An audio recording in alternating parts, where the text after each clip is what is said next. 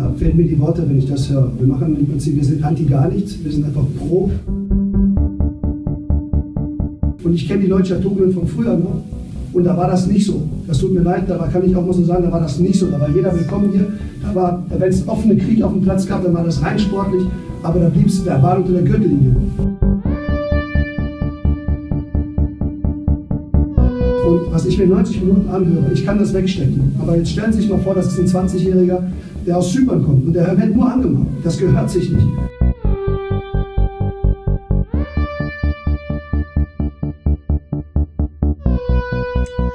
Glück auf zur 31. Ausgabe des Podcast Orange. Heute wieder mit einem Gästeblog und wir wollen euch diesmal den FC International Leipzig vorstellen. Sportlich handelt es sich aktuell um die Nummer 4 des Fußballs in der Messestadt. Wenn es aber um Emotionen und Diskussionen geht, dann belegt der 2013 gegründete Verein auf jeden Fall eine Spitzenposition. Kaum ein anderer Oberligist, ja, vielleicht mit Ausnahme von Chemie, findet sich so häufig auch in den überregionalen äh, Medien wieder, wird darüber so viel diskutiert. Da freue ich mich heute sehr mit Trainer Heiner Backhaus und dem Sportdirektor Carsten Henzel über Inter Leipzig sprechen zu können und sage Glück auf, ihr beiden. Glück auf. Glück auf. Nun weiß ich ja, Carsten, du bist Hannover-Fan. Heiner, du bist Schalke-Fan. Ähm, aktuell sind ja eure beiden Vereine oder eure beiden Lieblingsbundesligisten nicht so in einer komfortablen Situation.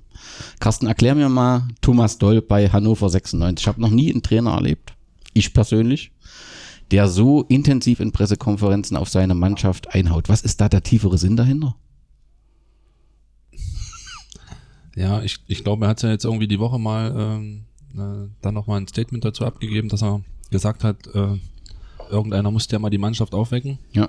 Und ähm, ich glaube, dass man immer über Art und Weise halt sprechen können, aber ich glaube, dass es halt auch mal wichtig ist, dass, dass man wegkommt von irgendwelchen standardisierten und abgenommenen äh, Pressemitteilungen und nach dem Spiel, eigentlich braucht man ja, wenn man Bundesliga guckt, braucht man ja nach dem Spiel eigentlich nie die Kommentare oder äh, nicht die, die Interviews.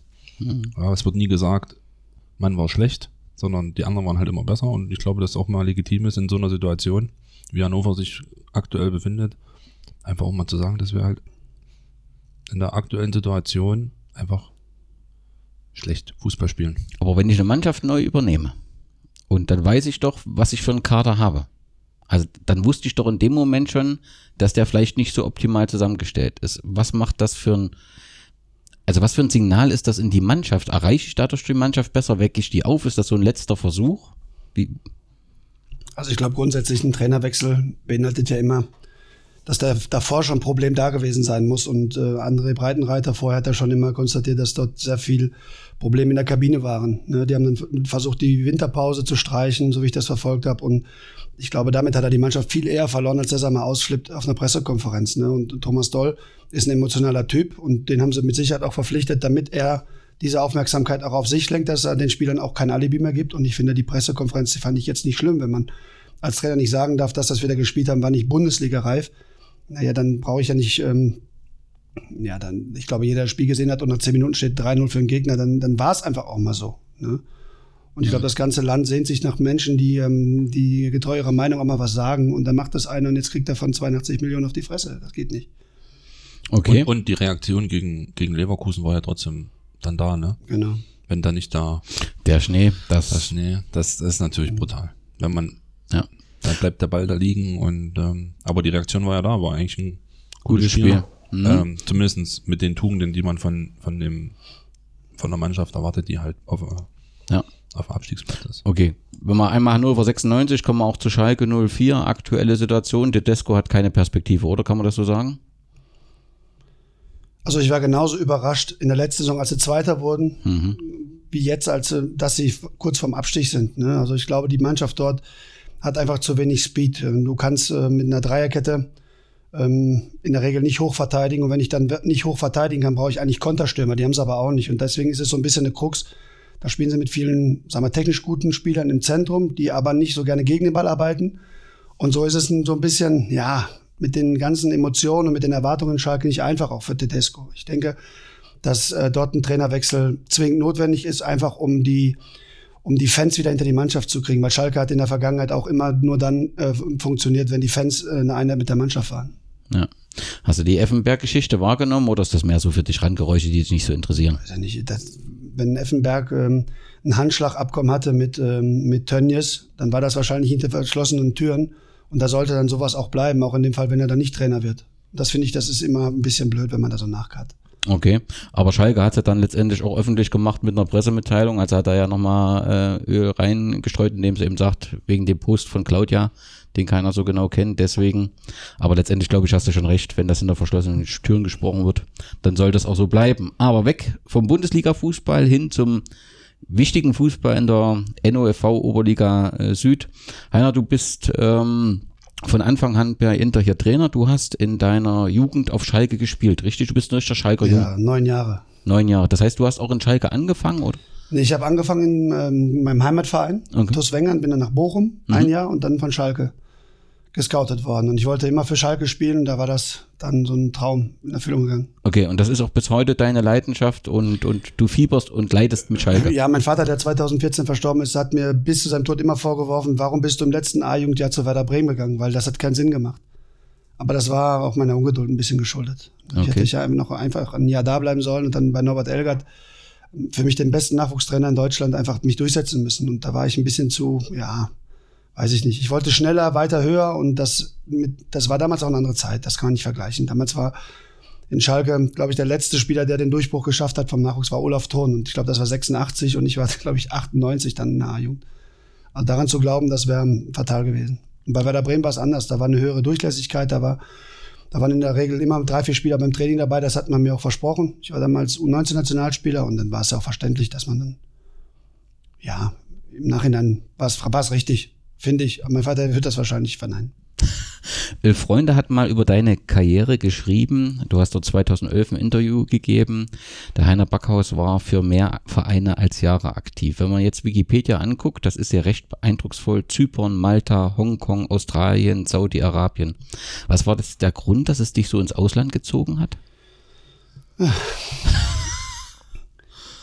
Es ist schwierig. Ich glaube, ich war für den ganz großen Durchbruch einfach nicht schnell genug. Okay. Und ich war auch nie Diplomat und äh, war meistens damals in Vereinen, in Traditionsclubs unterwegs in meinen ersten Jahren, wo extrem viel Druck war. Und wenn du dann als junger Spieler natürlich zwischen gestandenen Legenden gespielt hast und hattest natürlich auch eine eigene Meinung, war es nicht einfach. Und ähm, damals war so eine Mannschaft zusammengesetzt von 25 gestandenen Spielern und drei Wasserträgern, die waren unter 23 und heute ist es fast umgekehrt. Also ich behaupte heute, auf der Position auch, wo ich gespielt habe im Zentrum, hätte man mich eher gebrauchen können als damals. Weil dort waren immer die Platzhirsche zu der Zeit. Hm. Du hast dann in dem Interview eben auch gesagt, jungen Spielern wurde damals kein Raum gegeben, um sich frei zu entfalten. Das meinst du letztendlich ja, damit? Ja, das war, so es war wirklich so. Wenn ich heute sehe, wir haben damals in der U19-Nationalmannschaft gegen Holland gespielt. Und bei Holland war Huntela dabei, Robben dabei, Van der Vaart dabei, noch Blutjung, die hätten noch in der U17 spielen können. Die waren aber alle schon Stammspieler in der ersten Liga. Und bei uns glaube ich, war nicht einer Stammspieler. Da war mal einer bei der zweiten Mannschaft dabei. Kevin Korani hat noch A-Jung gespielt. Hitzelsberger ist bei Aston Villa im Nachwuchs gewesen. Äh, Markus Vollner war Nationalspieler. Simon Rolfes hat bei Werder Bremen ähm, bei den Amateuren gespielt. Und das ist heute was ganz anderes. Heute in der U19 oder U20 oder 21 Nationalmannschaft sind das alles schon alles Millionäre. Ja, das kann man nicht vergleichen. Ob sie besser sind, heute weiß ich nicht. Aber damals war es halt so, dass es nicht bedeutet hat, äh, wenn du U19-Nationalspieler wirst, dass du automatisch äh, Bundesliga-Stammspieler wirst. Mhm. Du hast mal gesagt, 2013 gegenüber der Bildzeitung, ich bin ein Querdenker, das mögen viele nicht. Also, wenn man dich so sieht äh, auf der Trainerbank, oder meistens sitzt du nicht auf der Trainerbank, sondern stehst davor, bist du ein sehr emotionaler äh, äh, Typ. Was hast du in dem Fall gemeint mit, ich bin ein Querdenker? Ich hatte sehr gute Trainer mhm. als Spieler und ähm, hatte, sag ich mal, ein Jahr Norbert Elgert und dann hatte ich einen Frank Neubert, einen Thomas Schaaf, einen Felix Magath, einen Atemos, Ralf Rangnick, Mirko Slomka, Uwe Rapolda, Thomas von Hesen in Deutschland alleine, ja, Ewald Lienen. Und wenn du dann natürlich am Ende der Karriere dann für Vereine spielst, wie ja, unter anderem auch Lok Leipzig und machst in der Vorbereitung nichts anderes als römisch 10, das wusste ich nicht, was das bedeutet, läufst nur über den Aschenplatz quer, äh, schnell und, und, und, äh, und breit langsam ja, dann ist man natürlich auch irgendwo nicht gefeit davon, nach dem zehnten Training ohne Ball mal zu sagen, hör mal, Freunde, aber wir können mittlerweile 70 Meter diagonal laufen, wir können aber keine zwei Pässe am Stück spielen. Das hat vielen Leuten nicht geschmeckt, aber ich habe auch da immer versucht zu helfen. Es war nie so, dass ich mich gegen Trainer äh, ausgesprochen habe, aber wenn du dann nach der fünften Ecke, die du einfach auch reinbekommen hast, mal, mal zum Trainer gesagt hast, hör mal Trainer, können wir nicht mal eine Ecke nach dem Training trainieren? Dann war ich beim nächsten Spiel nicht im Kader. Das ist auch passiert. Und so ein Käse würde ich bin froh, ich wäre froh, wenn meine Spieler das mal machen würden. Wenn sie mal, wenn sie mal eine eigene Idee hätten, da die reinbringen, die kontrovers diskutieren würden. Und dann muss ich es halt überzeugen. Und, oder wenn ich mich überzeugen lasse, dann ändere ich das auch. Es geht ja immer um die Sache und nicht wer am Ende die Entscheidung trifft, wie man spielt, wie man verteidigt und wie man angreift. Ja. Du hast Leipzig angesprochen. Du warst 2009 für den FC Sachsen aktiv, mhm. ähm, 2011 für Lok und 2012 für Fortuna genau. äh, Leipzig. Was hat dich äh, nach Leipzig geführt? Na, wenn du in, ich glaube, zwölf Jahren 21 Vereine hast, davon in sieben Ländern und in drei Kontinenten gespielt hast, dann sehnst du dich natürlich auch nach einer Heimat. Und mhm. äh, durch meine familiäre Situation, dass meine Frau damals ja, einen Krebs hatte und der Professor von der Universität aus dem Ruhrgebiet hier nach Leipzig ähm, gegangen ist, spielte das Fußballerische gar keine Rolle mehr. Und dann bin ich damals hierher gekommen und habe dann bei Sachsen-Leipzig unterschrieben, eine Woche vor der Insolvenz und habe es ja durchgezogen. Habe dann ähm, danach, als es wiederkam, bin ich wieder aus dem Ausland zurückgekommen. Damals war Sachsen pleite, musste ich also zum anderen Verein. Achim Steffens hat mir damals die Chance gegeben, bei Lok zu spielen. Hat dann selber einen, einen Schlaganfall gehabt und ja, war auch ein bisschen Pech dabei. Beim dritten Mal war es einfach so, bei Fortuna äh, kannte ich den, die, den Vorstand und ich war aufgrund einer Konstellation im Ausland, konnte ich drei, vier Spiele noch spielen, habe ich einfach ausgeholfen. Hätte ich vielleicht nicht machen sollen, weil dadurch war mein Lebenslauf so ein bisschen am Ende okay. nach unten korrigiert. Aber ich habe gerne Fußball gespielt und da war mir eigentlich immer egal, in welchem Verein. Okay. Aber trotzdem hat sich ja irgendwas offensichtlich dann in Leipzig gehalten. Also wenn ich das mhm. richtig verstanden, äh, gelesen habe, äh, lebt deine Frau weiter jetzt im Ruhrgebiet, mhm. ähm, aber du bist ja in Leipzig äh, geblieben. Was hat dich hier so sesshaft werden lassen? Für jemand, der so während seiner Karriere im Prinzip so rundreist und dann doch in Leipzig landet. Naja, man sagt ja, wer aus dem Ruhrgebiet kommt, erstmal, der kennt kein Heimweh, weil da willst du nicht tot über den Zaun hängen. Ne? In Gelsenkirchen. Also ich glaube, es gibt wirklich schönere Orte, ja. Und Leipzig ist wunderschön. Mhm. Ich habe auch ähm, bei Union Berlin gespielt, bei Lok, bei Chemie. Also ich habe schon so ein bisschen auch eine Ost- äh, Mentalität angenommen und mir gefallen einfach die Leute hier besser. Die sind, ähm, die sind kauziger, die sind äh, direkter, ja, und es braucht alles länger, um warm zu werden, aber wenn sie dann warm sind, dann hast du sie auch. Und dann, dann kann man sich auf sie verlassen. Und im Westen, ich will das nicht mehr, das Ost-West-Thema, das ist Käse, aber im Westen bei uns, äh, wo ich herkomme, ähm, die wenigen Menschen, die dann gerade einen Satz sprechen können, die leben in Düsseldorf und Köln heute. Und da, wo ich herkomme, da sind äh, die Bordsteine hochgeklappt. Da kann man eigentlich nicht mehr zurück. Du hast mal in einem Interview gesagt, du kategorisierst Spieler oder hast Spieler beschrieben in drei Farbkategorien. Grün ist der, der folgt und der hinterherläuft. Blau ist der, der alles korrekt will, das Geld pünktlich will, der Platz muss stimmen. Und Rot ist der mit der, der, der hochemotionale Typ. Kann wäre es frech zu behaupten, dass du vom Typ in dunkelroter bist?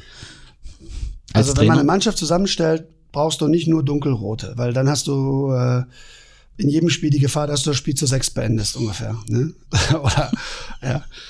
Du brauchst das Schlimmste, was mich am meisten stört, sind die Grünen, die einfach wirklich gar keine Entscheidung treffen können. So, die da sitzen, die nicht mal sauer sind, wenn sie nicht spielen, die dann äh, so diese diese Blutlerntypen, die kann ich überhaupt nicht leiden. Versuch einfach auch zu vermeiden, diese Spieler auf die zu setzen, weil am Ende, wenn es wirklich knallt, sind das die ersten, die wegrennen. Die wegrennen. So, die Blauen, das sind Spieler, die uns hier extrem fehlen. Das ist aber diese deutsche Gründlichkeit gepaart mit der natürlich auch Qualität Führungsspielerfähigkeiten zu haben. Ne? Und, äh, Marcel Nolde hast du mal als blauen Typ beschrieben, ne? Ja, äh, richtig. Aber letztendlich war Marcel Nolde ein Führungsspieler bei uns in der Landesliga und in ja. der Oberliga am Ende nicht mehr. Und äh, Marcel Nolde hat tolle Fähigkeiten, aber die haben mir nicht gereicht. Und das habe ich ihm dann auch gesagt. Und am Klar. Ende bin ich auch ehrlich zu ihm. Und er kann dann lieber woanders Fußball spielen, als wenn er hier ist als Führungsspieler und dann auf der Bank hockt, weil das bringt ihm auch nichts. Ja, aber du als Trainer äh, um da nochmal zurückzukommen, du wärst Farbe rot, oder?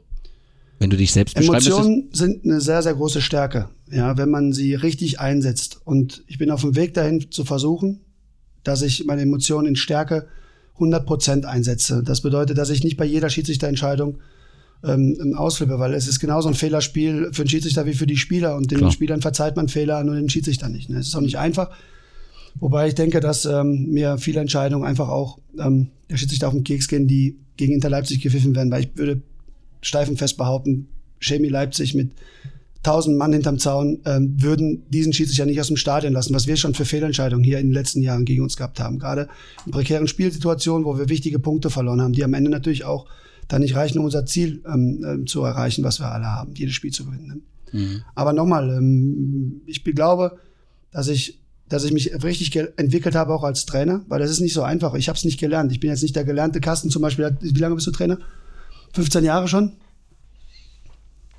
Ja, 15 du, fast, du, ja. Du hast das gelernt, wie man das, wie man das äh, ja, besser nicht lernen kann. Und ich habe einfach aufgehört zu spielen und bin dann, habe dann die Seiten getauscht. Hast einen Verein gegründet. Aber, ja. das ist ein Verein gegründet im Garten, genau. Ja. Aber ich glaube, dass, dass, dass das die Mischung macht. Heutzutage ist das Trainersein ja nicht mehr damit getan, dass du da alleine stehst mit 20 Leuten, sondern du bist ja einer in einem Trainerteam. Und am Ende muss, sage ich mal, ein Torwarttrainer die Torhüter trainieren, ein, ein Athletiktrainer macht das Warmmachen, macht die, macht die Physis und ein, ein, ja, wenn du ganz oben willst, da hast du einen, einen, Psychotherapeuten dabei, der sich darum kümmert, dass die Spieler äh, ihre maximale Leistungsstärke erreichen. Und der Cheftrainer überwacht das Trainerteam und, und pusht am Ende nur noch. Ne, das ist ja beim Klopper. Der Klopper steht ja nicht da von morgens bis abends und, und erklärt dem Navigator, wie er, wie er ein Dribbling zu machen hat. Ja. Rückblickend alles richtig gemacht oder hast du dich zwischendurch auch mal gefragt, ach, mache ich nicht was ganz außerhalb des Fußballs oder ist Heiner Backers nur mit Fußball denkbar? aber ich hoffe, meine Frau hat das nicht. Aber ich will, das erste, was ich morgen mache, ist, ich gucke äh, Kicker an. Das, dann habe ich montags abends gucke ich die zweite Liga, dienstags die Champions League, mittwochs Champions League, Donnerstag Europa Liga, freitags erste, zweite Liga, Samstag dritte Liga, okay. zweite Liga, erste Liga, Sonntag Oberliga, A-Jugend Bundesliga und äh, dann warte ich schon auf die zweite Liga ungefähr wieder. So ist das bei mir. Okay. Carsten, du bist jetzt ein halbes Jahr hier? Ja, offiziell ein Viertel. Off offiziell. Ein Viertel. Okay. Und gut eingelebt? Ja. Was also ich bin ja weiter, wohne ja weiter in Gera. Mhm. Ich denke, das ist ein überschaubarer, überschaubarer Weg und heutzutage auch äh, 60 Kilometer, jetzt keine Entfernung. Genau. Fühle mich in Gera auch wohl. Und dadurch, dass wir hier in, in, in Leipzig ja auch ein kleines bisschen außerhalb sind, in, in Machern, durch die Autobahnanbindung ist es natürlich jetzt nicht noch 25 oder 30 Minuten Stadtverkehr, ist eigentlich entspannt. Okay. Deine Aufgaben hier als Sportdirektor sind? Heiner zu kontrollieren. Nein, wie gesagt, wir ähm, war auch ein Grund, warum ich äh, mich für Inter entschieden habe, war auch Heiner, weil ich glaube, wir sehr, sehr gut zusammenpassen. Der dunkelrote, emotionale ne, und ich vielleicht so im Hintergrund so ein bisschen der ruhige. Denke, dass das gut passt. Und äh, ich soll mich halt, äh, oder es passt auch gut. Ja, und ähm, ich soll mich einfach um den Sport hier kümmern. Ja, ja aber wie gesagt, ist ganz, ganz wichtig, äh, für uns alle. Das geht genauso wie der Trainer nur im Team funktioniert, funktioniert auch meine Position nur im Team. Das Strategische und äh, es wird alles abgesprochen und ähm, geht halt auch viel, mit was ich mich beschäftige, was jetzt nicht gerade so das Tagesgeschäft ist. Und was dann eigentlich den Trainer in seiner täglichen Arbeit ja dann auch Fokus äh, oder Prozente vielleicht auch ähm, für, für die Tagesaufgabe nimmt, wenn er sich vielleicht schon Gedanken macht, was in anderthalb Jahren ist oder in einem Dreivierteljahr und deshalb. Kann man das so sagen? Kaderplanung macht ihr im Prinzip zusammen, aber alles, was dann hinten dran steht, denjenigen zu kontaktieren und so weiter, liegt auf deinem Tisch? Ja, kann so? man so. Da bin ich froh, dass er da ist, weil diese ganzen Berater, das ist ja schlimm. Dass wir in der Oberliga schon Spieler, äh, einen Berater haben, das ist, äh, ist ja weltfremd. In der fünften Liga. Ne? Also und das wird ja genauso wie bei den Spielern von der Qualität auch nicht besser nach unten. Ne? Und da bin ich froh, dass der Carsten da ist und diese Engelsgeduld hat, sich mit denen auseinanderzusetzen. Okay. Okay. Und letztendlich das ganze Thema Vereinsentwicklung, liegt das in der Geschäftsstelle dann? Ihr habt ja eine Geschäftsstelle, wenn ich das richtig genau. verstehe? Genau. Okay. Genau. Wie gesagt, ich bin ja jetzt auch, sag ich mal, drei Monate hier. Ähm, bin ja noch in der Kennenlernphase. Ja. Habe noch nicht meine 100 Tage geschafft. Und ähm, nein, wir wollen einfach, wie ich es auch am Anfang gesagt habe, gemeinsam den Verein entwickeln. Ja. Und ähm, sicherlich mit dem Zugpferd erste Mannschaft.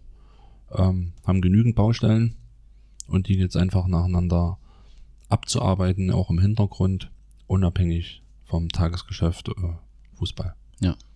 Okay. Zur Geschichte von Inter, die hat begonnen am 29. August 2013. Sieben Mann haben in einer Gartenlaube einen Verein gegründet. Einer davon warst du.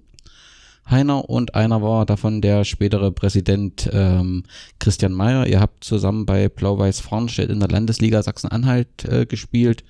Ich habe mal gelesen, also dass ihr euch kennt, Freunde seid, wie auch immer, und seid da auf die Intention äh, gekommen. Eure Freunde hat geschrieben, sie wollten einen Verein aufbauen, der anders sein sollte. Was war die Intention damals der Vereinsgründung? Warum was Neues? Oh, da muss ich ganz weit zurückgehen ne, im Tagesgeschäft. Also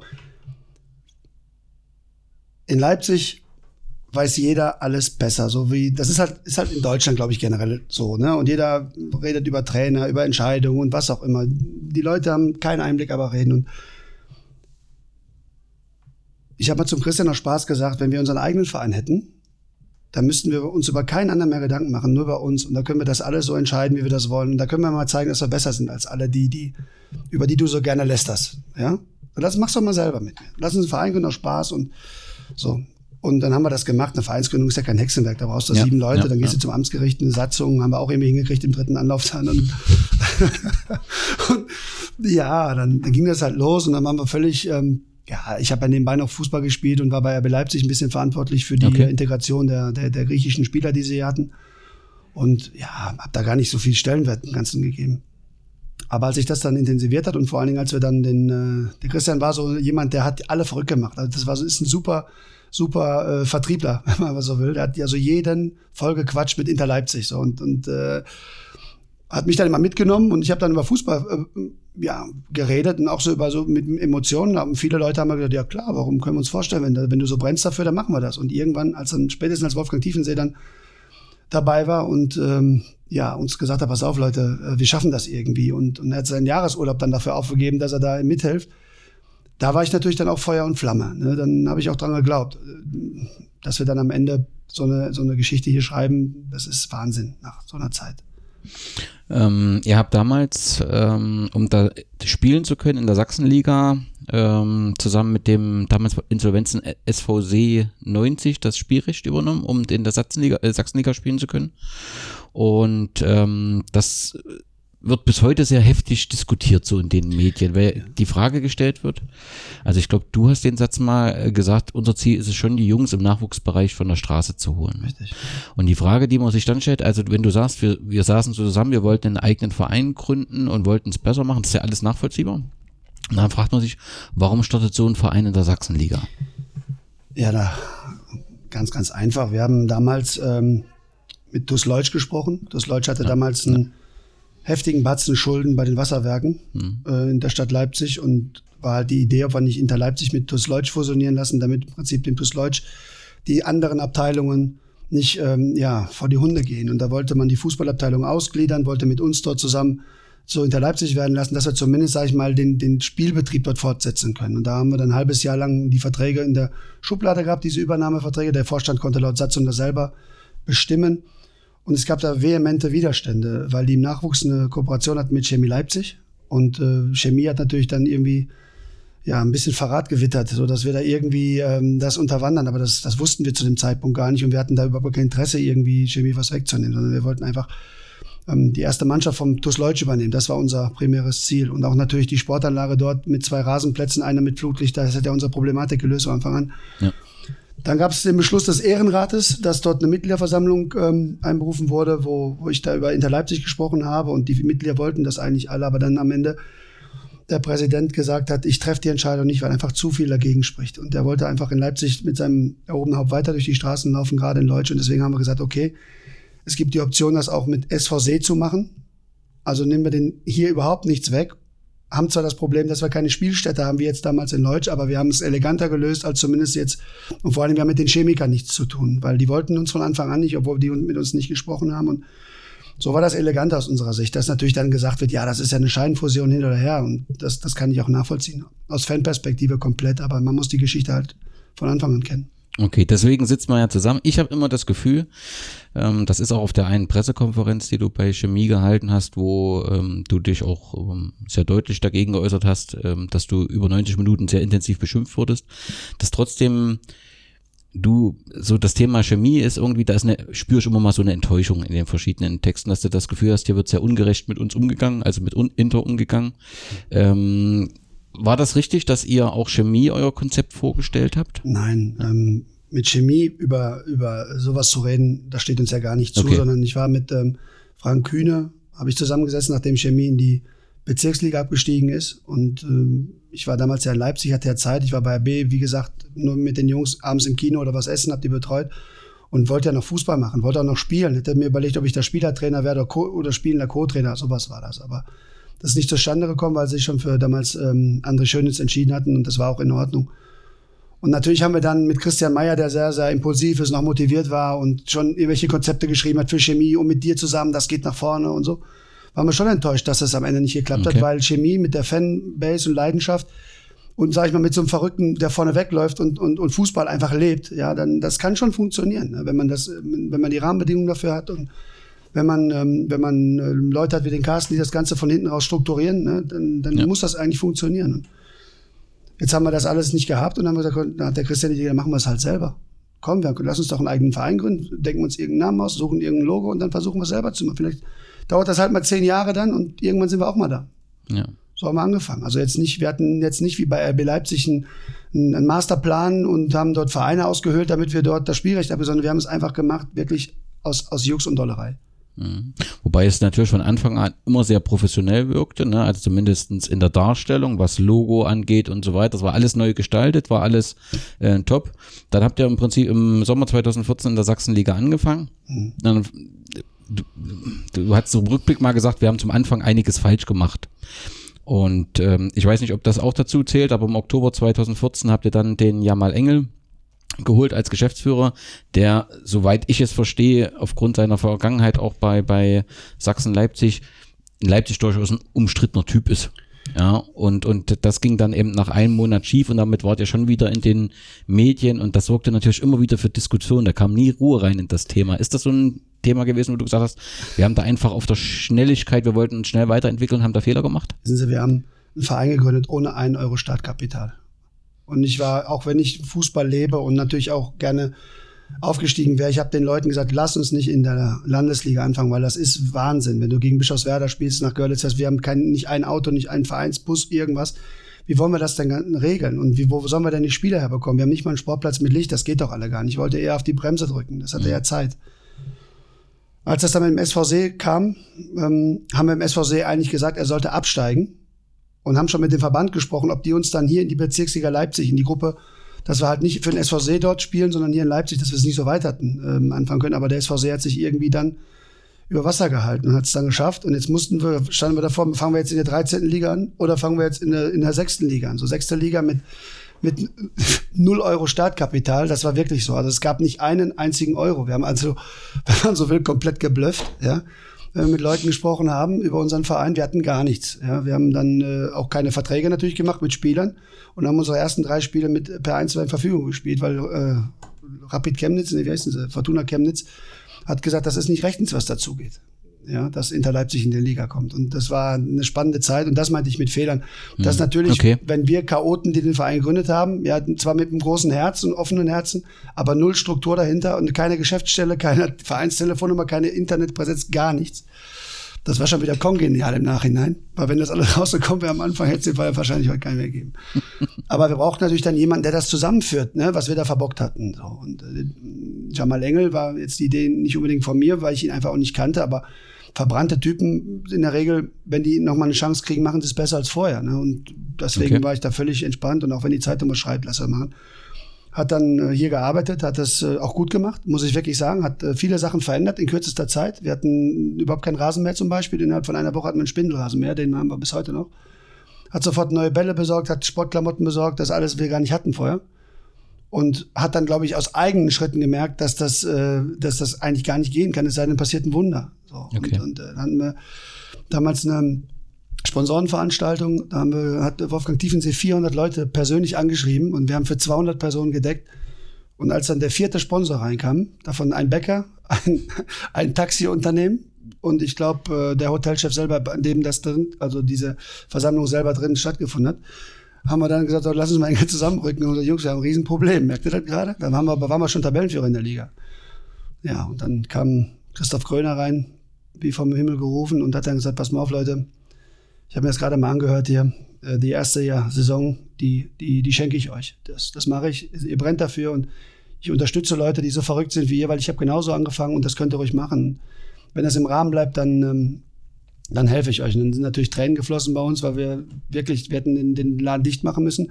Jamal Engel war schon wieder weg, weil er das auch schon her, vorhergesehen hat und wollte natürlich auch nicht derjenige sein, der dann in einem halben Jahr den zweiten Verein nach Sachsen aktiv mit dabei ist, wo es- nicht mehr weitergeht.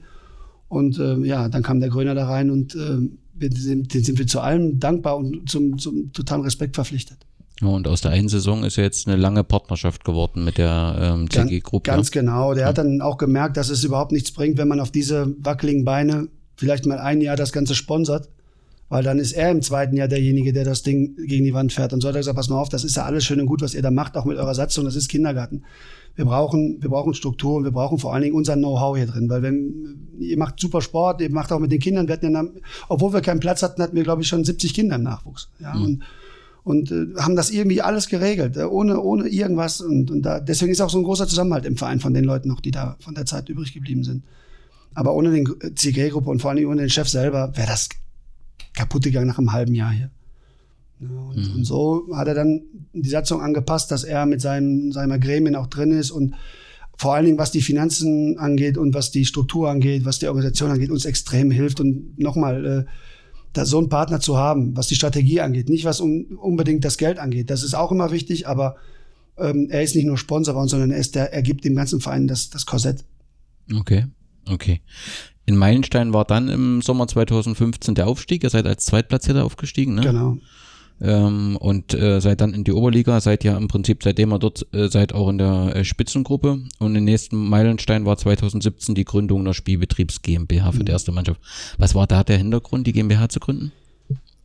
Ja, gut, die Fußballvereine heutzutage haben das ja eigentlich alle. Wenn du dir den Profibereich anguckst, ich glaube, bei Bayern München fragt man nicht die Mitglieder, ähm, ob, ob man jetzt eine Bürgschaft oder irgendwas machen, machen darf, sondern das ist ja ein Wirtschaftsunternehmen, so ein Fußballverein. Und auch wenn das nur Oberliga ist, aber trotzdem geht es auch hier darum, dass man richtige Entscheidungen trifft.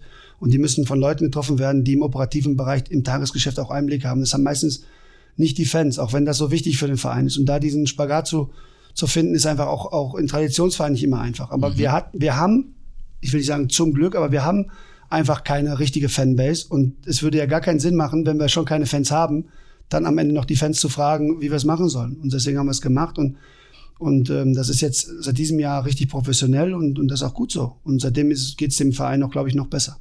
Okay. Und der nächste Meilenstein war die Einstellung von äh, Carsten Hensel. Wenn ich die Pressemitteilung richtig verstanden habe, geht es ja darum, sich eben breiter aufzustellen in diesem Bereich. Und ich habe da so ein bisschen gelesen, dass so eine Perspektive, also dass ihr schon ein ganz klares Ziel habt, ihr wollt, wollt irgendwann mit in der Regionalliga äh, spielen. Habe ich da zu viel drin gelesen oder ist das so?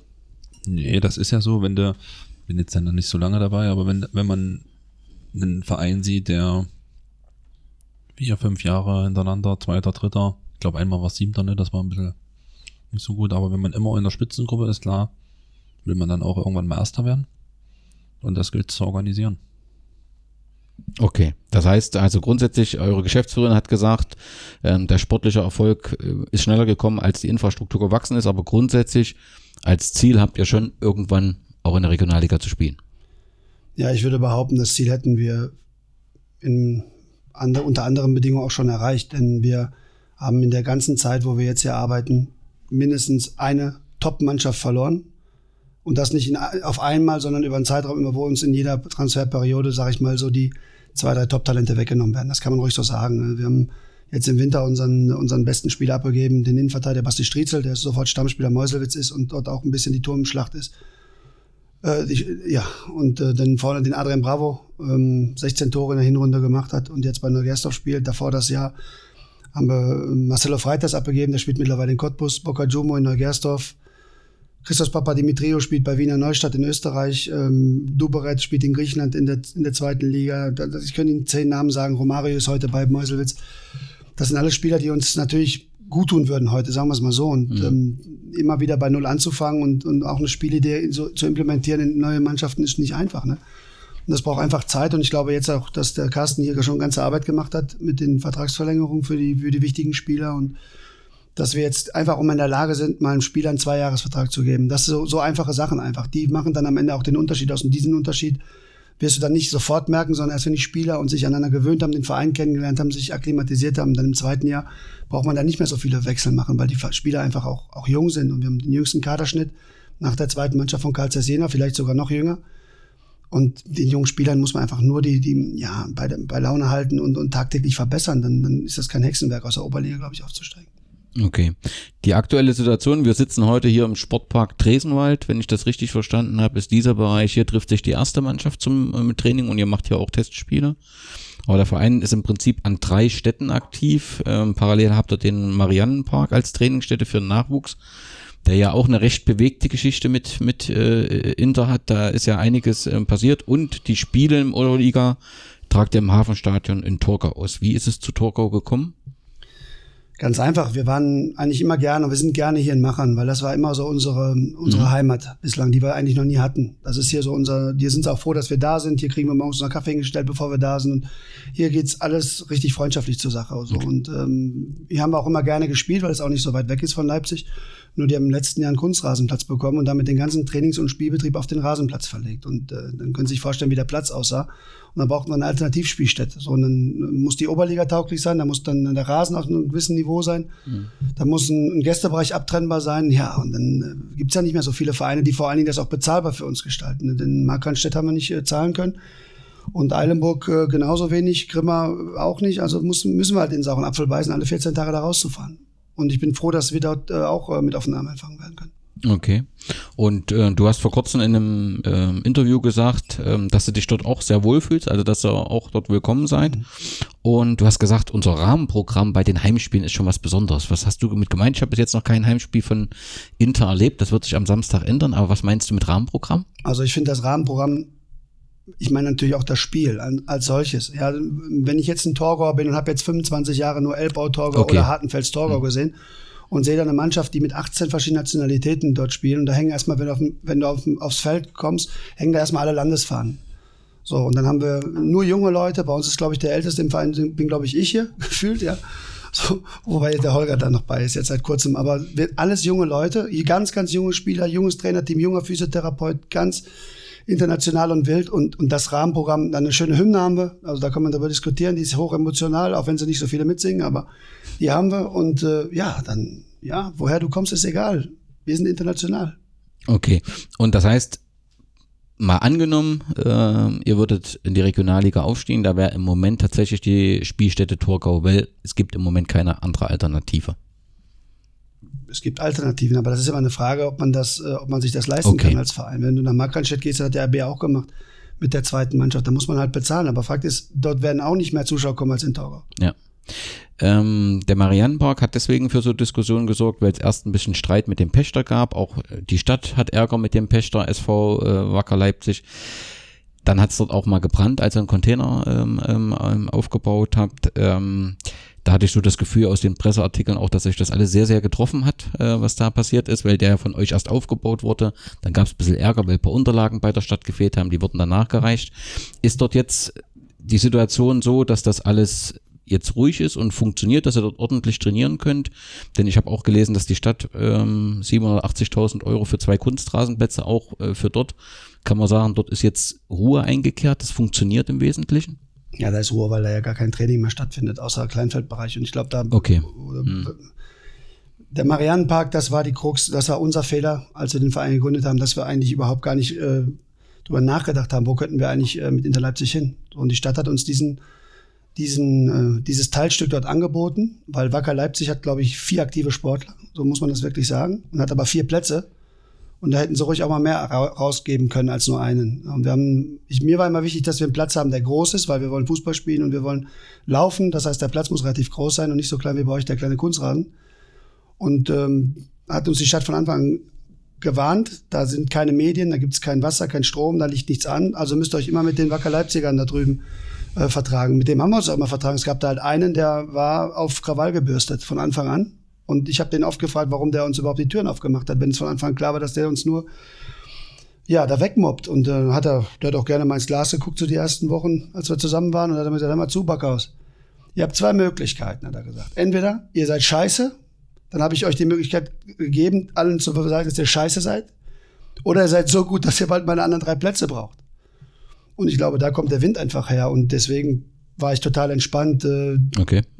Ich habe einfach auch gedacht, dass die Stadt Leipzig das selber erkennt, dass ein Verein hierher kommt, der ähm, im Zeitalter, wo die Vereine alle aussterben, äh, wächst ohne Ende, sich auch um die Leute kümmert, die eigentlich keiner haben will. Das kann ich ruhig so sagen, ne, weil die Vereine wollen diese Jungs von der Eisenbahnstraße in der Regel nicht haben, zumindest nicht auf dem Fußballplatz. Und wir haben halt diese Jungs dort. Und die Trainer bei uns, das sind, also sie wollen nicht tauschen mit denen, was sie da erleben, ne? wo Eltern froh sind, dass die Kinder zum Teil nicht zu Hause sind, sondern bei uns sind den ganzen Tag. Und da müssen doch normalerweise in einer Stadt wie Leipzig, die, die auch extrem äh, darauf achtet, dass es kosmopolit zugeht, hier müssten doch die Türen geöffnet werden. Und dass die Pachtverträge dort so geschlossen wurden, wie sie nun mal sind, das können wir nicht ändern. Aber wir hätten uns schon gewünscht, dass natürlich, wenn wir mal ein Haus da hinsetzen, dass wir zumindest unsere Notdurft dort verrichten können dass es dann nicht eine Woche später brennt und dass wir uns dafür rechtfertigen müssen, ob jetzt der Bauantrag für dieses Toilettenhäuschen da äh, pro forma war oder nicht, das ist mir scheißegal, sondern der das anzündet, dem gehört die Birne abgehackt. So, und darüber muss diskutiert werden, weil das ist ein Angriff auf, auf, auf,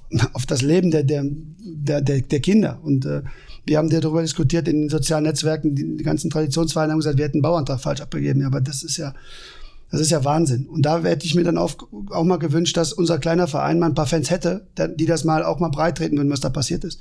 Weil ich will nicht wissen, wenn es bei Wisgut Gera mal, mal brennt. Und äh, es ist ja nicht ganz so äh, weit hergeholt, wenn man sagt, das könnte ja auch jemand gewesen sein, der uns da nicht haben möchte auf der Anlage. Ne? Ja, da kommen wir schon zum Thema Image des Vereins. Also, ähm, sagen wir, also ich nehme das wirklich wahr, dass äh, sobald da Nachrichten in den sozialen Medien ist, rund um Inter Leipzig findet immer eine Diskussion statt. Immer. Ähm, also eins, was immer wieder in der Frage wird, du hast das gerade mit der Eisenbahnstraße ähm, gesagt. Es gibt einige, die fragen sich, letztendlich ist es doch die Aufgabe jedes Fußballclubs zu integrieren. Also das ist doch kein Alleinstellungsmerkmal. Es machen manche besser, manche engagierte, manche haben bessere Trainer, die in dem Fall ja auch Lehrer, Erzieher, Elternersatz sind, ne? Und manche haben schlechtere. Was, was macht den FC Inter Leipzig da so besonders aus deiner Sicht? In unserer Vereinssatzung steht drin, dass wir ähm, neben Fußball spielen, das überhaupt damals gar nicht klar war, in welcher Liga wir anfangen, hätte ja auch in der 13. Liga losgehen können, war uns einfach wichtig, dass wir ähm, mit den Johannitern zusammen ein Modell entwickeln, wo sie ihre, ihre Auszubildenden auch trainieren können, mit Kindern im Sport gemeinsam was auf die Beine zu stellen. Und dass wir daran noch anhängen können, dass wir zum Beispiel Nachwuchstrainer haben, die Englisch sprechen sollen mit den Kindern, dass also spielend Englisch lernen. Das finde ich ist eine ganz, ganz wichtige Sache, dass man dort Hausaufgabenhilfe anbietet. Alles in, immer in, in, in Verbindung mit den Johannitern. Dafür braucht man Räumlichkeit. Die CG-Gruppe wollte diese Räumlichkeiten zur Verfügung stellen. Die Stadt hat sich gewehrt. Die Stadt hat uns das nicht ermöglicht bis heute. Aber das sind eigentlich die Ideen dahinter gewesen dass wir sagen, wir sind nicht, wir sind nicht die Guten und ihr seid die Schlechten, ist auch klar. Und jeder Verein in Leipzig, der, der mit, mit, mit Jugendlichen zu tun hat, macht einen super Job und, und wahrscheinlich sogar besser als wir, weil wir einfach noch nicht so weit sind, weil wir uns einfach auch noch nicht auf dieser Infrastrukturebene befinden wie andere Vereine. Hm. Aber wenn das Ganze steht, dann, das ist ja auch der Grund, warum die CG-Gruppe uns vertraut hat. Äh, das geht ja nicht hier darum, dass wir jetzt einen dritten Bundesligisten hier oder einen zweiten Bundesligisten in Leipzig brauchen. Es geht darum, dass man einen Verein hat, wo die Kinder im Prinzip alles machen können, äh, wo die nach der Schule hin können, wo die Playstation spielen, wo die ähm, aber ein bisschen von der Ethik und von den Werten her in die richtige Richtung ähm, ähm, gebracht werden. Und es ist auch eine schöne Sache für einen deutschen Jungen, ähm, der, der in der Eisenbahnstraße wohnt, vielleicht mal auf Englisch zu trainieren, wenn er gerade Probleme in der Schule hat in diesem Fach und es ist doch immer eine andere Situation, sich in der Klasse zu melden und dann eine Falschaussage zu treffen vor 20 Mitschülern, die da vielleicht kichern, als du auf dem Fußballplatz bist und kannst Klar. einfach mal auf Englisch was ausprobieren und, und, und darüber Selbstvertrauen zu finden, auch für die Schule. Und diese Synergien wollten wir nutzen und dafür brauchst du einfach, ähm, das Personal haben wir, wir haben aber nicht die Infrastruktur dafür, um das ähm, ja, durchzuziehen. Okay. Ein weiteres Thema, was rund um das Image des Vereins viel diskutiert wurde, war das Thema Logo. Ihr seid mit einem Einhorn ähm, gestartet als sagenumwobenes, einzigartiges und stolzes Tier, mhm. was sinnbildlich für den Verein steht. Da gab es sofort die Twitter-Kommentare, äh, dass Einhörner eins vor allem haben, dass es die gar nicht gibt. ja, äh, war das auch so eine Idee, wo man gesagt ja. hat, die so im, im Garten entstanden ist und einfach so ja. unter der Naivität, wir wollen einfach also das war mein größtes Problem, wenn ich ehrlich bin. Weil Christian Meyer wollte unbedingt ein Einhorn haben. Ja? Und seine, und seine, du kennst Christian ja, und seine ersten Einhörner, die, die waren alles, also das war, das war, da konnte ich mich überhaupt nicht identifizieren. Das war irgendwie so aus einer Wendy-Zeitschrift vielleicht, so ein bisschen überhaupt nicht stark aus und, und, und, und nach Sport aus. Aber komm, pass auf, wir machen jetzt eins, wir gucken uns irgendwo ein schönes Pferd an, was springt und setzt ihm einfach so ein Ding um drauf. Dann sind wir an einer Apotheke vorbeigefahren in Leipzig irgendwo und haben dann die, die Einhorn-Apotheke gesehen, glaube ich. So. Und dann haben wir gesagt, komm, da gehen wir mal hin, da verändern wir bei, äh, äh, auf dem Computer mal ein paar Muskeln machen wir dran, die Haare ein bisschen länger und dann setzen wir einen FC darunter, das haben wir von Liverpool geklaut und dann haben wir gesagt, komm, wir machen einen schönen Wappen und da habe ich mich, haben wir, da habe ich mich durchsetzen können, weil Christian Meyer wollte so einen ganz esoterischen Wappen haben mit so einer, weiß ich nicht, so einer Sonnenblume oder, oder Blume des Lebens, was der Käse da war. Und ich habe gesagt, wir machen, dann machen wir ein richtig schön altmodisches, ba so, so ein Wappen, richtig so und ja, das war an Navität nicht zu ähm, überbieten. Aber das macht die Sache, wenn man dahinter guckt, eigentlich auch lustig und sympathisch. Ne? Damals war es uns eigentlich völlig egal. Wir wollten Spaß haben. Mhm. Kann, kann ich gut nachvollziehen, bis zu dem Moment, wenn der Verein sich dann ein neues geben muss, äh, weil das äh, Logo markenrechtlich halt geschützt ist. Weil dann komme ich halt zu dem, also ihr habt euch ja dann im Prinzip 2015 den, den Löwen gegeben, den er jetzt habt. Ähm, und das habt ihr ja auch in der Presse kommuniziert, weil der Grund ist, ihr wollt im Prinzip kein Geld für Urheberrechte bezahlen, weil das alte Logo euch nicht gehört. Ja, der war schlau, der Christian, ne? Ja, aber ähm, wenn man auf der einen Seite sagt, man, man möchte, äh, ist ein junger Verein mit einem anderen Konzept, und macht dann im Prinzip dieselben Fehler wie die Alteingesessenen, denn das dasselbe Thema hat ja Lok gehabt, dasselbe Thema hat der BFC Dynamo gehabt. Und es gibt auch noch den einen oder anderen anderen Verein, der ein ähnliches Problem hat dann sorgt das natürlich schon für kritische äh, Nachfragen. Ja, aber wir haben von dem Einhorn Trikots weder ein Trikot verkauft, noch einen Schal verkauft. Ich glaube, wir haben mal drei Anstecknadeln verkauft. Wenn ich das jetzt vergleichen mag mit dem BFC Dynamo, die zehnmal die Meisterschaft gewonnen haben mit dem glorreichen weinroten D. Also, unser Logo war Schrott. Das war, das war, also damit hätte sich gar keiner identifiziert. Ja. Und wir haben das Glück, dass wir einen, einen super coolen Marketingmann gefunden haben, der ein super Logo entworfen hat. Und das ist top, das Logo. Das passt zu uns, das ist jung, das ist ein Löwe, der sieht aus nach einem sportlichen Löwen und der passt zur Stadt. Leipzig ist ja die Löwenstadt und deswegen musste das am besten schon, wir müssten normalerweise eine Zeitmaschine und das Ganze zurückdrehen auf die Zeit. Genau. Dann 2015 habt ihr mit der Nachwuchsabteilung von Fortuna Leipzig eine Kooperation ähm, äh, begonnen. Existiert die immer noch? Ja, Kooperation ist immer schön. Wir haben Platz gebraucht für Nachwuchs. Wir hatten noch keinen Platz und Fortuna hat auch so gefühlt sieben Spieler und sieben Plätze. Okay. Und was die kooperiert haben mit uns, weiß ich nicht. Also wir haben dort Fußball gespielt und haben, glaube ich, dafür bezahlt, dass wir da Fußball spielen durften. Okay. Wie viel Nachwuchs, also wie viele Mannschaften hat Inter Stand heute jetzt so im Nachwuchs- und im Männerbereich? Männer habt ihr zwei, voll. oder? Alles ich denke voll. zehn. Alles voll. Und zehn. das würde sich vervielfachen, wenn wir Mariannenpark, ähm, wenn wir dort einen ordentlichen Platz hätten, mit einem Licht hätten, vielleicht einen Kunstrasen hätten, dann würde das exorbitant steigen und dann kommen wir auch dahin, wo wir hinwollen. Hm. Ähm, du hast mal gesagt, äh, Inter ist ein Ausbildungsverein, der von der Auflösung der U23-Teams äh, äh, profitiert. Nun sagen das ja relativ viele Vereine in der Oberliga. Habe ich das gesagt? Nee, nee, äh, Heiner hat das gesagt. Aber, aber du sagst das ja auch letztendlich, genau. dass das die Chance ist, im Prinzip den, den U23-Spielern äh, eine, ja, einen Platz zu geben. Ähm, ihr trainiert auch am Tag, ist das richtig? Also ihr habt nicht abends Training, sondern ihr trainiert am Tag und jeden Tag, ist das richtig? Ja. Habe ich mal gelesen? Wie geht das? Ja, wieso, wie soll das sonst funktionieren? Na, willst du ein Spiel gewinnen, wenn du ohne Training? Und ja, ich glaube, ich glaub, Danny, Danny meint eher die Uhrzeit. Ach so, wir haben ja kein Flutlicht. Mhm, und okay. Grubenlampen gibt es ja nicht in Leipzig. Da kannst du ja auch Schalke mit. Oder aus, oder aus Gera, oder? Ja, stimmt. Ja, wenn man schon Glück auf sagt, dann muss man Grubenlampen haben. okay, womit kann Inter bei jungen Spielern punkten? Also ihr habt ja, du hast ja selbst gesagt, ihr habt eine hohe Fluktuation, aber ihr habt ja auch viele Neuzugänge. Das ist ja schon sehr. Was ist so das? Wodurch überzeugst du als Trainer? Ist es das? Ach, zu dem Verein passt doch gar nichts anderes zurzeit in, in dieser Konstellation der fehlenden Infrastruktur, als dass du sagst, du gibst Spielern eine Chance und versuchst dort über die Nische die Besten abzugreifen, die auch tagsüber trainieren können. Und in der Regel, wer um die Zeit trainieren kann, wo wir trainieren, der darf nicht viel Geld brauchen. So ein Familienpapa von zwei Kindern, der kann um die Zeit nicht für das Geld Fußball spielen. Das leuchtet uns auch ein. Und wenn wir, wenn wir dann einen Spieler, der hier für wirklich relativ wenig Geld nur Fußball spielt, dann den Weg nach oben verbauen würden, wenn dann ein Verein kommt und ihn weg abwirbt, dann ist es halt so. Dann muss man den Spieler gehen lassen. Das ist doch ganz klar. Das ist ja auch dann die Reputation, die wir haben für den nächsten Spieler, der dann zu uns kommt. Okay. Letztes Thema rund um das Image. Äh, in der Zuschauertabelle seid ihr auf dem 14. Platz oh, ähnlich wie Hohenstein-Ernsthal. Ähm, ihr habt äh, durchschnittlich ähm, einen Schnitt von 131. Hohenstein-Ernsthal, die auch bisher noch nicht gegen Chemie gespielt haben, von 195. Hat sicherlich was damit zu tun, dass ihr außerhalb von Leipzig seid. Durch äh, Torgau ist natürlich auch eine Chance, Torgau für sich zu gewinnen. Ne? Kann man halt auch ähm, so sehen. Ist das für euch ein Thema oder sagst du, das wird, werden wir es immer schwer haben. Du hast eine Stadt, wo du einen Bundesligisten hast, du hast eine Stadt mit zwei Traditionsvereinen, die schon eine große Historie haben. Das wird für uns per se immer schwierig, Zuschauer zu begeistern. Oder macht dich das unglücklich und ihr versucht da Kampagnen zu starten, etc. etc. Ich glaube, es hat sehr viel mit der ähm, Entfernung zu Leipzig zu tun. Der Verein braucht erstmal sein, sein, sein eigenes Viertel zurück, wo er gegründet wurde. Und wenn wir das Viertel wieder hinter uns haben, bedingt euch auch die Trainingsmöglichkeiten bald mit dem Kunstrasen dann ist es eine Frage der Zeit, dann kommt irgendwann bestimmt auch mal, dass wir dann ein Punktspiel machen können.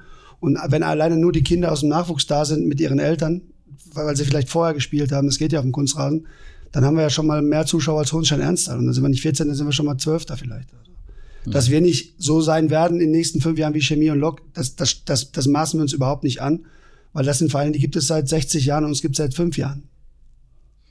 Und Bundesliga spielen wir auch nicht, wo dann die Familien hingehen aus dem ganzen Osten und, und sich bei München angucken. Damit können wir auch nicht dienen. Also müssen wir schon irgendwie sehen, dass wir zwar mehr machen in der Öffentlichkeitsarbeit, wenn wir dann aber auch in Leipzig spielen. Torgau, jetzt brauche ich, glaube ich, ob da jetzt 100 Torgau stehen oder 150, das ist nicht die große Unterschied. Also mhm. wir müssen zurück und wir müssen einen attraktiven Fußball spielen, weil das tut ja auch dazu bei, dass, die, dass das Stadion voll ist. Wenn du RB Leipzig im ersten Jahr gesehen hast, unter Hasenhüttel, wie die gespielt haben, da war das Stadion ausverkauft. Ne? Und, und heute können sich kaum noch einer begeistern, da montagsabends gegen Hoffenheim hinzugehen.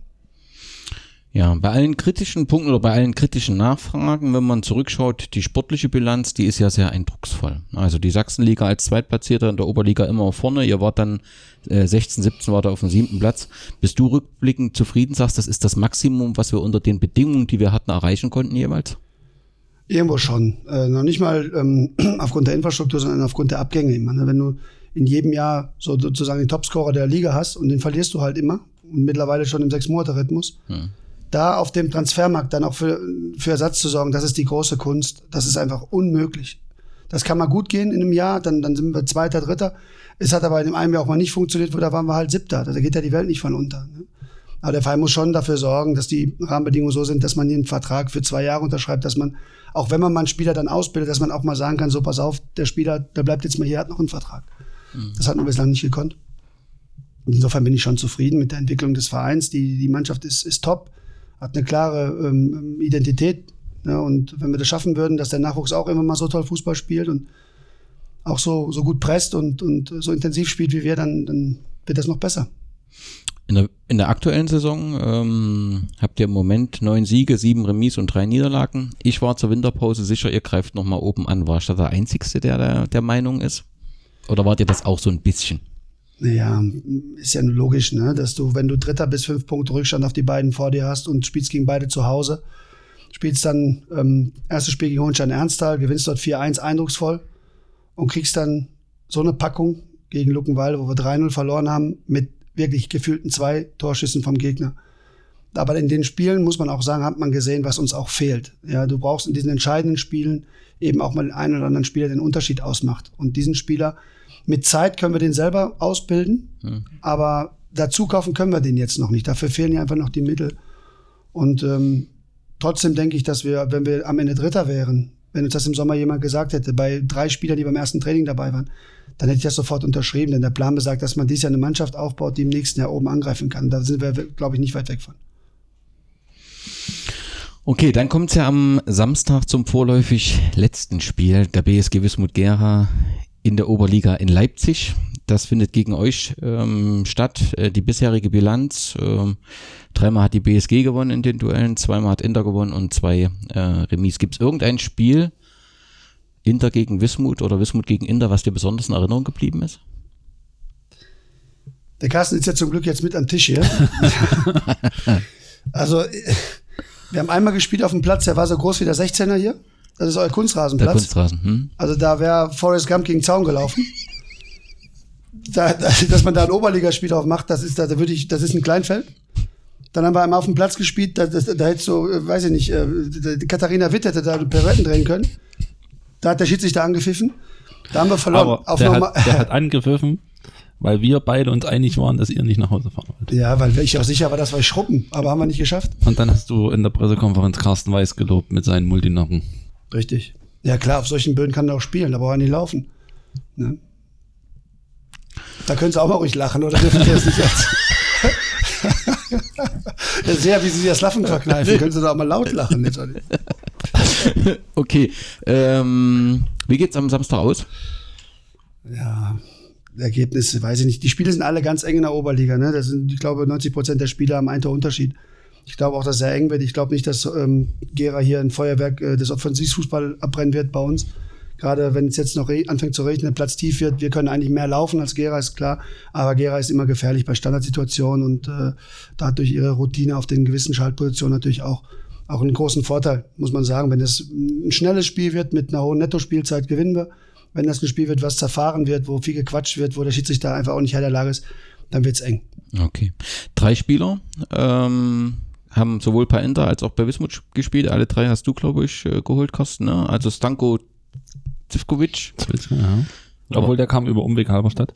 Stimmt. Äh, Marcel Nolte und Romario, äh, der jetzt ein Meuselwitz ist. Äh, Marcel Nolte, hast du schon gesagt, ist ein blauer Typ. Stanko Zivkovic wäre was für ein Typ gewesen? Und Roma Romario ist klar, das ist ein roter Typ. Da brauchen wir nicht. Aber der tat mir, das tat mir leid, dass der bei euch war, weil der hat uns, der, der war die ganze Hinrunde verletzt bei uns und wir hatten kein, ähm, kein Visum für den bekommen, weil er brauchte Mindestlohn hier, sonst das konnte man nicht zahlen. Und da hat der Carsten mich im Winter angerufen und hat gesagt, den würde er gerne nehmen und wie er das geschafft hat, dass er für euch spielen konnte, das ist mir bis heute ein Rätsel. Ohne Mindestlohn. Ja, deswegen bist du jetzt auch hier. Das müssen wir jetzt hier auch schaffen. Da solche Spieler wie der Romario, ganz im Ernst jetzt, das war, das ist ein Top-Junge, der war hier mit 17 Jahren. Da haben wir schon gemerkt, vom, vom Charakter passt der zu uns. Ne? Das war einer, der hat sich nicht sagen lassen von, von dem Spiel, erstes Spiel von dem man ein Freundschaftsspiel gegen, gegen Chemnitz. Und da hat den, der Dennis Grote, hat den getunnelt, ist Romario hinterhergerannt, hat den weggehauen. Mit 17 Jahren. Ich meine, klar kann man darüber diskutieren, ob das richtig oder falsch ist, aber den, aber diesen Charakter, sich zu wehren, hatte der mit 17. Das kann man auch einem Spieler nicht antrainieren. Hm. Ja, und ähm, er ist ja in Meuselwitz, macht er ja sein Zeug, wird dort eingesetzt und ähm, ist dort offensichtlich zum Stammspieler geworden. Das heißt, das passt ja entsprechend. Okay, dann schauen wir mal, was am Samstag hier passiert. Letzte Kategorie, Schwachsinn und Respekting ähm, der Woche. Wir haben nun im NOFV-Gebiet zweimal das Thema Spielmanipulation. Einmal Babelsberg gegen Halberstadt und jetzt eben auch in der Oberliga Nord. Ähm, ist das ein zunehmendes Problem? Ist das nur ein aktuelles Problem? Ähm, wie schätzt ihr das ein? Ähm, wenn man auf der einen Seite BWin als großen Sponsor des DFB hat, was ja zwangsläufig dazu führt, irgendwann, wenn die Leute wetten, äh, äh, dass wir natürlich auch solche äh, Situationen haben. Ist die Oberliga besonders anfällig für solche Wettmanipulationen?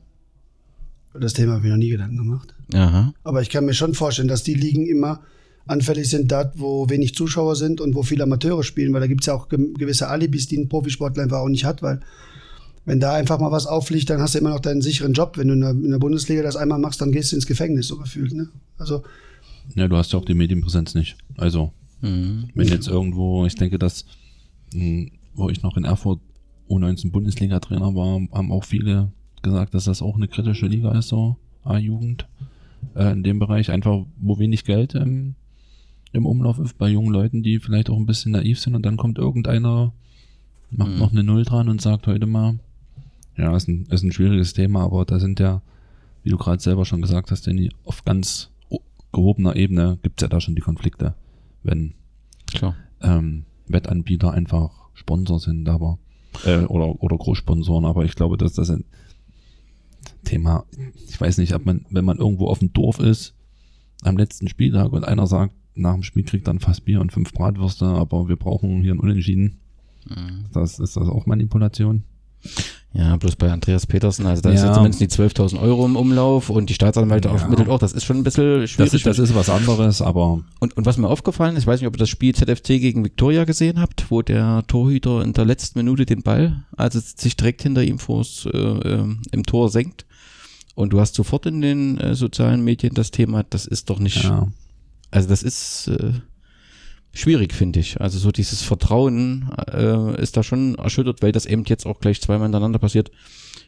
Finde ich schwierig für den Fußball, für den Amateurfußball. Und da glaubt, braucht es auch eine Antwort der Verbände. Aber Und die kann nicht äh, sein, wir haben noch einen neuen Wettsponsor gefunden. Ist meine persönliche Meinung. Ich glaube aber, dass dieses ganze Manipulationsthema und ich habe zufällig, ich habe das gar nicht gewusst, gestern Abend oder heute früh auf MD, äh, NDR, glaube ich, ne, diese Reportage ge gesehen, wo dann, glaube ich, der von Sportradar genau, äh, gesagt genau. hat, dass, dass er auch Tennis oder Badminton dann, wo hier ersten Satz verlieren, dann gewinne ich trotzdem. Und also ich, klar, Fußball ist immer das Thema, wo auch die Medien sofort da sind, aber dass es auch viele, viele, viele andere Sportarten gibt, die einfach anfällig dafür sind, ähm, äh, wo man das im kleinen Kreis einfach machen kann. Und ja, ist eigentlich schade. Ähm, eine Woche ist Doping in Erfurt, die andere Woche ist Wettmanipulation da. Mal gucken, was nächste Woche äh, passiert. Das ist schon.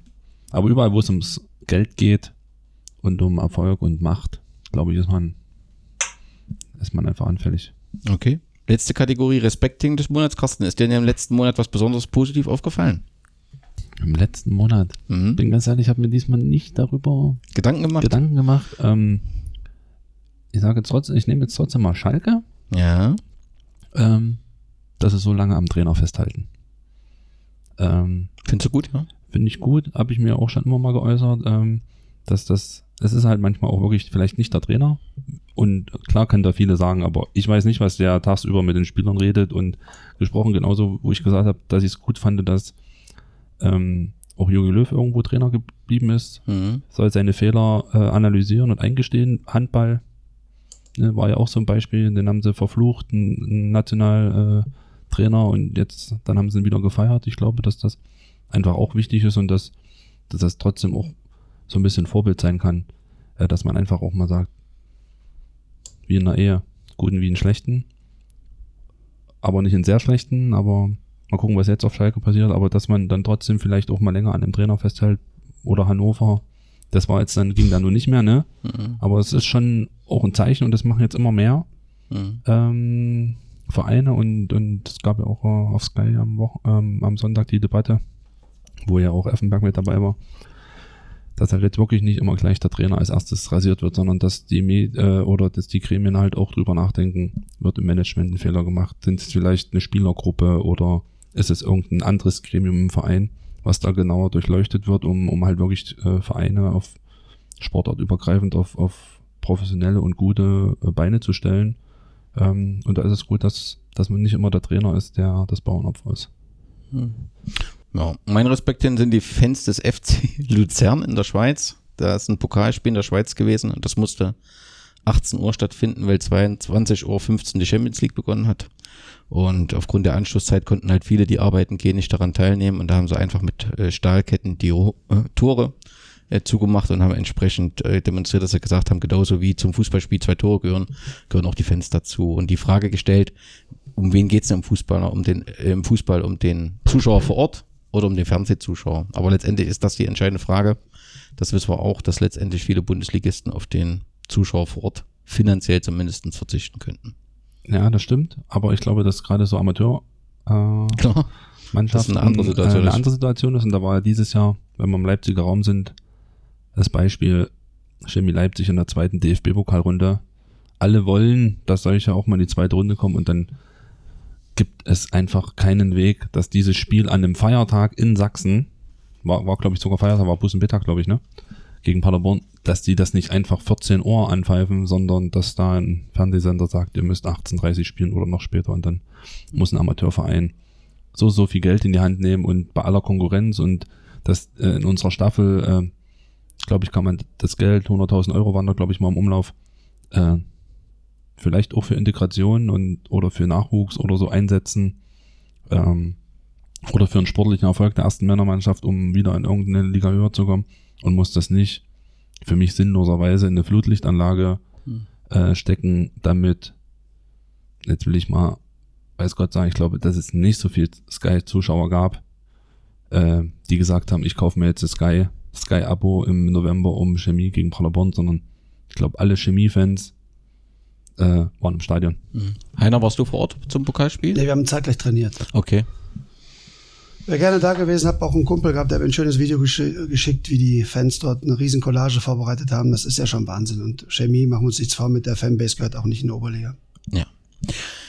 Dann darf ich euch beiden herzlich danken für die Zeit, die ihr euch genommen habt. Ich freue mich auf ein spannendes Spiel am Sonst Samstag. Wünsche euch beiden viel Erfolg äh, mit eurem Projekt, mit eurem Verein FC Inter Leipzig. Wir werden uns leider so schnell nicht wiedersehen, aber vielleicht gibt es ja die Möglichkeit in zwei oder drei Jahren, dass wir da nochmal einen Podcast zusammen machen und ein Spiel dann im Mariannenpark in Leipzig oder wo auch immer haben, wo er dann in der Regionalliga spielt und wir auch in diesem Sinne. Wieso spielen wir denn jetzt das letzte Mal gegeneinander? Weil wir im nächsten Jahr nicht mehr in der Oberliga spielen Warum nicht? Weil wir uns in der Verbandsliga konsolidieren Wovon? Von der ein oder anderen finanziellen Herausforderung. Okay. Aber es, wie gesagt, ähm, ich wohne ja noch in Gera. Ich bin auch Mitglied, bin noch bei der Wismar, das werde ich auch immer bleiben. Ähm, verantwortlich haben ja gesagt 99 Prozent. Und vielleicht sehen wir uns doch nächstes Jahr. Also wir bleiben auf jeden Fall in der Oberliga Süd. Wäre In- schön, wenn ihr es auch bleibt, weil ihr habt zumindest immer schöne Fanbase dabei und das macht doch mehr Spaß, in Gera zu spielen als gegen Griecho. In diesem Sinne, vielen Dank und Glück auf. Glück auf.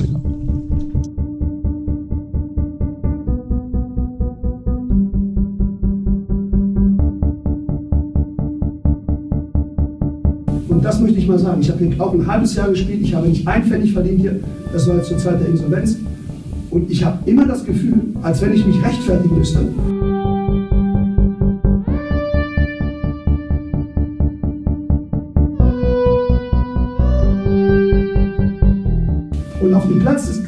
Knallen, aber nachher so ein Bier zu trinken, sowas doch verlaufen. Das ist meine Einschätzung.